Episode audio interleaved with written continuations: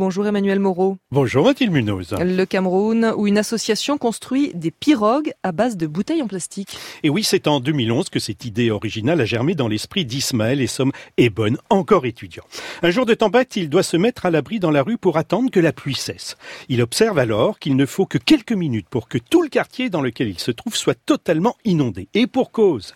Les conduits d'évacuation sont complètement bouchés par les centaines de bouteilles en plastique qui jonchent les rues. Ismaël se dit qu'il suffirait d'assembler ces bouteilles pour faire une petite embarcation qui lui permettrait de se rendre chez lui, ce qui au passage désengorgerait les conduits pour évacuer l'eau. Donc un bateau fait de récupération. En somme, oui, euh, et son souhait se réalise quand quelques années plus tard, Ismaël se lance dans la fabrication de sa pirogue de récupération. Il ramasse lui-même près de 1000 bouteilles dans les conduits d'écoulement de la ville de Douala, capitale économique du Cameroun, et les assemble patiemment par blocs de 10 avec de la ficelle. Il attache ensuite les blocs entre eux sur deux rangées pour faire la coque. Le plancher et les sièges sont eux aussi fabriqués à partir de bouteilles fermement serrées qui assurent une flottaison et un certain confort. Mais ça ressemble à quoi un jouet ou un vrai bateau? C'est ce que pensaient au départ les pêcheurs, qu'il s'agissait plus d'un jouet. Ils le regardaient construire sa pirogue d'un œil amusé et sceptique. Ils ne croyaient pas une seconde à la capacité de cette embarcation à résister aux éléments.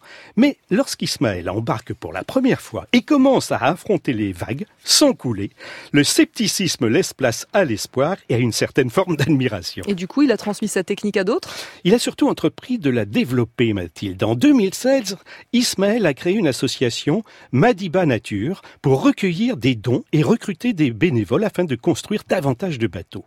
L'association a également développé des programmes dans les universités et les écoles pour sensibiliser la jeune génération à la pollution plastique et son impact désastreux sur les écosystèmes. En effet, selon les statistiques du ministère de l'Environnement et de la Protection de la Nature du Cameroun, environ 600 000 tonnes de déchets en plastique sont produites chaque année dans le pays. Ces déchets ne sont généralement pas recyclés et polluent durablement les espaces naturels et côtiers. Ismaël a-t-il trouvé d'autres utilisations à ces plastiques? Il ne s'est pas contenté effectivement de construire des bateaux, comme l'expliquait Ma Stocking de Spark News, l'agence des bonnes nouvelles. Ismaël a décidé de diversifier la production de Madiba et Nature. En plus des pirogues, il construit désormais des lits, des lustres et même des maisonnettes pour touristes à partir de bouteilles en plastique qu'il ramasse dans la nature ou le long des rivières. Et à terme, le rêve de Madiba et Nature est d'aider les plus pauvres à construire des habitations durables avec des matériaux de récup. Et l'association est maintenant de plus en plus connue, Mathilde, au Cameroun et étend son influence à d'autres pays. C'était l'esprit d'initiative d'Emmanuel Moreau. Vous allez mettre une photo de ce bateau sur notre site? Ah oui, oui, elle est superbe, vous verrez. franceinter.fr